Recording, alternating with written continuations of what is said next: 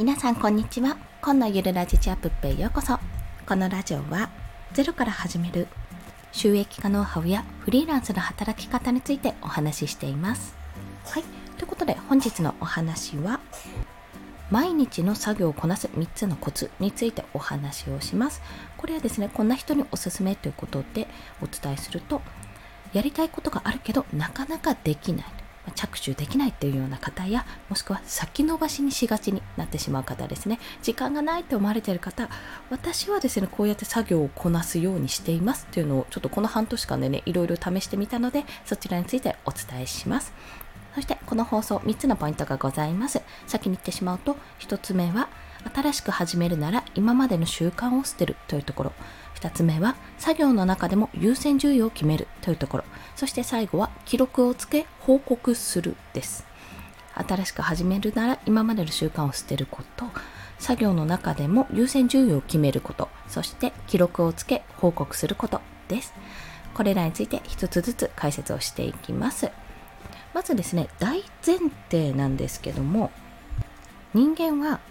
時間というものを持ってますよね。でも時間って有限なんですよ。無限じゃない。それと同様に体力も有限で無限ではないですよね。ということ。体力と時間に、まあ、変な話に支配されてて、まあ、限定的限られているっていうからこそじゃあいかにその限られているものをどう利用するかってとこなんですよ。なので1つ目のポイントは新しく何かを始めるなら今までの習慣何かを捨てなきゃいけないっていうところなんです。というのは時間がなくてできないこれができないって思っているということは、まあ、例えばね例えばなんか自分が今まで何をやってるかってこう記録をしてみて書いてみてこれ無駄な時間だなと思ってまあなんかちょっとうろうろしてる時間とかねそういった時間があってそれを無駄だなと思ったちょっとした時間をバーって取り出してじゃあ全部これをまとめれば30分ぐらいになるからじゃあこの30分で何かやってみようっていうことでも全然ありっちゃありなんですよそういうやり方もありなんですけれどもそうすると今度は何が起こるかっていうと自分に余白がなくなってしまうんですよね。まあ、ぎっちぎちにスケジュールを抑えられたような状態になってしまうと。それはそれでね、ストレスが溜まったり、まあ、体力あるうち、若いうちは大丈夫かもしれないけども、やっぱりこう余白がないことで、不測の事態に陥った時に対応できなくなっちゃうんですよ。結局何か1個が遅くなって予定が崩れたら、あ、これもできない、あれもできない、わーってなってしまう。まあ、そういったこともあるので、できるならもしね時間がないななんかやれないなって思ってるならまあ見直すところはいろいろあるかもしれなくても基本的には新しく何か始めるなら今までやってた何かを捨てなきゃいけないと考えた方が早いです。これ洋服の理論と一緒で新しく洋服バンバン買っちゃうとクローゼットパンパンになっちゃうじゃないですか。物とかと一緒で。だから新しく何か洋服を買うのであれば何か一着捨てなさいってことなんですよ。もう入るものは限られてる時間は限られてるし体力も限られてるからこそ何かじゃあ新しく始める。音声配信を毎日一放送するってことになったら、まあ、それにかかる時間を自分で計算していろいろですよ。ただこの収録してるだけじゃなくて台本を書く時間もそうだし発信ネタを考える時間もそうだしあとは収録したものをこうアップするための時間こう更新するための時間もそうだしいろいろ加味した上でその時間をいろいろ考えた上でじゃあこれぐらいので、まあ、30分から1時間かかると見たらじゃあこの1時間確保するために今までやっていた何かを捨てようってことになります。もうこうして考えた方が一番早いのでもし何かをやりたくて時間がなくてできないと思ってる場合は自分の今までやっていたことを一つ何か捨ててください。はい、捨てるものがなかったら今やれないってことなので仕事を変えるとか環境自体を変えないとちょっと難しいってところになります。そして2つ目が作業の中でも優先順位を決めるというところ。これは先ほどの余白の話にもつながるんですけども結局これもあれもやるってなってしまうとパンパンになってできなかった時のストレスがね半端ないんですよ。これね子育てあるあるでもそうなんですけどなんかご飯作りたいのに子供が泣き出してもう全然ご飯に着手できない。でそうこうしてる間にパパが帰ってきたとか子供がのご飯の時間もうここでご飯逃すと寝る時間が1時間遅れるとかもうそんなことになるとねもう本当にイライラするわけですよ。もう全然思う通り進まないってなってしまう。まあそんな時に大事なことってどこかで何かを諦めることなんですよね。あ、もう一回遅くなってもとか、あじゃあ今日ご飯は簡単ご飯にしようとか、出前にしようとか、いろんなことをね、諦めることによってそこを解消するわけなんですよ。で、それと同様で、作業の中でも優先順位を決めることなんです。まあ、先ほどの子育ての例で言うと、時間サイクルですねを崩さないことが優先順位なのか自分でご飯を手作りのご飯を作って提供することどんな時間になっても遅くなってもそれを提供することが優先なのかっていうところの見極めってことです。なのでこのこれから何かを始めるときも作業の中でも優先順位を決めるんです。まあ、例を出すと私の場合例えばこの音声配信、まあ、1日でやってること言いましょうか。朝にやってるのが写経っていう、まあ、あのライティングスキルをちょっと向上させるための写経とあと写し絵、まあ、トレースですね。iPad でイラストをイラストというか写真からこう写真を要は写し絵みたいにするわけですね。それとと最近はちょっと早起きして図解ツイートをこの時間に作ってますね。図解ツイートを作ること。あと作業報告ツイート。とピンタレストのピンを作るっていうのもここでやってますね。今ちょっとそこ優先順位を落としましたけど、まあそんなような感じ、ざっくりそんなような感じです。で、その中で、じゃどこに優先順位を置くかってとこなんですけども、私の場合の優先順位の付け方というのが、あれなんです。要はこの時間じゃないとできない。まとまった時間じゃないとこれは絶対できないから絶対これは終わらしといた方がいいってものから始めます。だから正直言うと写経とか写し絵は後の方でいいんですよ。後の方でいいんですけどちょっと寝起きね眠気まなこん？眠気まなこ？眠い目でちょっとやるにはまだちょっと頭が起動してないところもあるので最初のちょっと準備運動がてらに写し絵と写経をやるような形にしてます。あと写し絵に至ってはこの時間にやらないと娘が起きたら娘が iPad 使っちゃうのであの動画見るためにね使っちゃうのでできないからそれはこのうちにやるっていうのもありますだからえーとね、優先順位としては、まあ、基本的に写経と写し絵を先にやっちゃうんですけども優先順位としては写し絵とあと図解ツイート作成がかなり高いですこの時間帯は。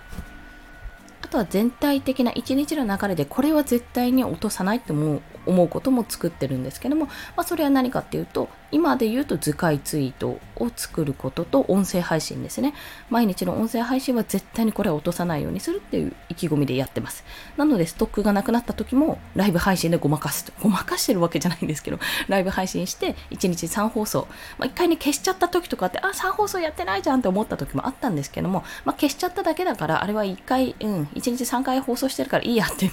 見 なしてね自分の中で見なしてやるようにしましたけどそこは絶対譲らないぞってところはやってております。そういった優先順位を必ず決めておくことです。そうじゃないと本当に不測の事態とか外出したりとかまあ、どうしてもできない時っていうのが必ず来るんですよ。体調崩したりとか。そういった時にあじゃあこれはせめてやろうとかこれは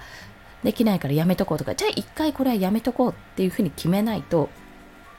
2パターンあってどうしてもやらなきゃ全部やらなきゃと思ってどんどん首を絞めていくパターンとあこれいいかやめとこうこれもやめとこうこれもやめとこうと思って結局何もやらなくなるパターンの2パターンに分かれてしまうので優先順位を決めてあくまでもこれは絶対続けるって思うことをピックアップするってことが大切です。そして最後は記録をつけ報告するです。これがね地味にやっぱりいいです。記録っていうのは簡単なのでいいんですよ。まあ私の場合写経の文字数ですね。それを記録しているのとあと報告は作業報告と、まあ、今日はこれをやるよっていうのもほぼテンプレなんですけどもツイッターに流してるんですね、まあ、これもねツイッターに流すのもそろそろやめるかもしれない。これによって誰かが影響をね誰かがあこうやってんだ頑張ろうって思ってくれるならいいんですけどもあんまり意味のない自己満足ツイートだったらちょっとそれは意味ないかなって思ってるのでねなんかねただただメモみたいになっちゃってるのでまあそれはやんなくてもいいかなとはちょっと思いつつもありますが、それはやってます。ただ、報告することによって、やっぱ自分これだけやったし、何をやったかなって振り返ることもできるし、今日何やろうかってことがわかると。そして発信することによって、やっぱ人に見られるから、これちゃんとやらなきゃと 思うようになる。要は自分で自分の首を絞めるような形にするわけですよ。で、記録をつけることで、やっぱり、あの数字を終えるんですね。ああ、なんか半年前は全然この辺できなかったけどこんなになったとか、あなんかフォロワーさんがこんな風に増えたんだ嬉しいなみたいな感じであの記録をつけることによって目に見えて自分の成長が見えるので、これはね、おすすめですよ、本当に。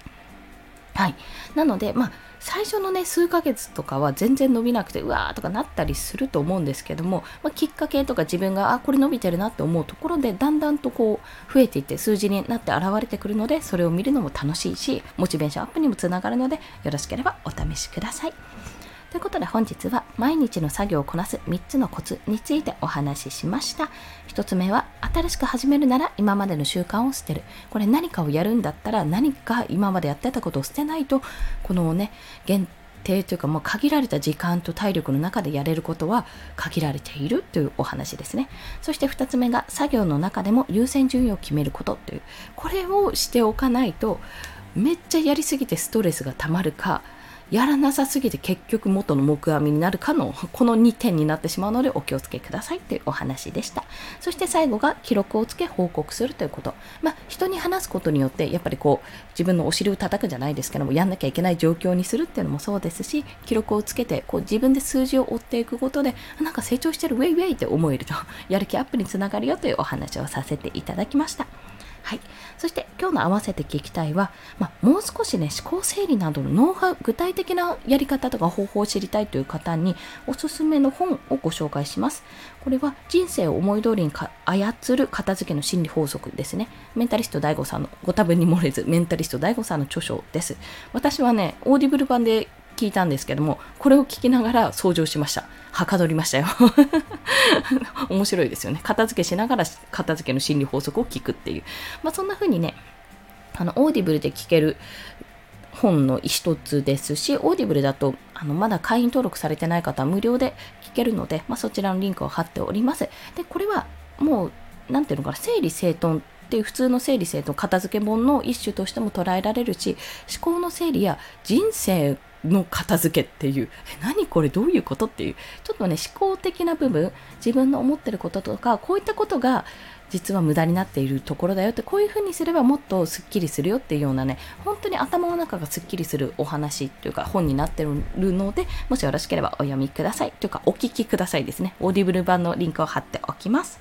それでは今日もお聴きくださりありがとうございました。この放送いいねって思われた方、ハートボタンもしくはレビューなど書いていただけると嬉しいです。また、 stand FM では1日3放送しております。フォローしていただけると通知が朝昼晩と飛びますので、よろしければフォローをお願いします。といった形で今日も祝日ですが、コツコツと頑張っていきたいと思います。皆さんはどんな祝日を送られますか？コンでした。では、また。